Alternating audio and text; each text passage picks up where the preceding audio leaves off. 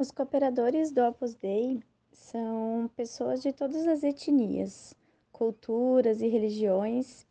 É, são pessoas católicas, não católicas, é, cristãos ou não, e promovem numerosas iniciativas de caráter uh, tanto formativo como social.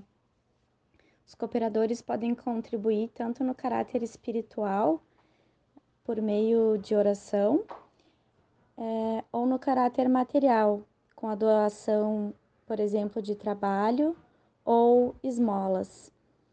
E, e tem como objetivo promover é, no mundo inteiro é, centros educativos, é, assistenciais e culturais, onde o foco principal de todos esses trabalhos são as pessoas.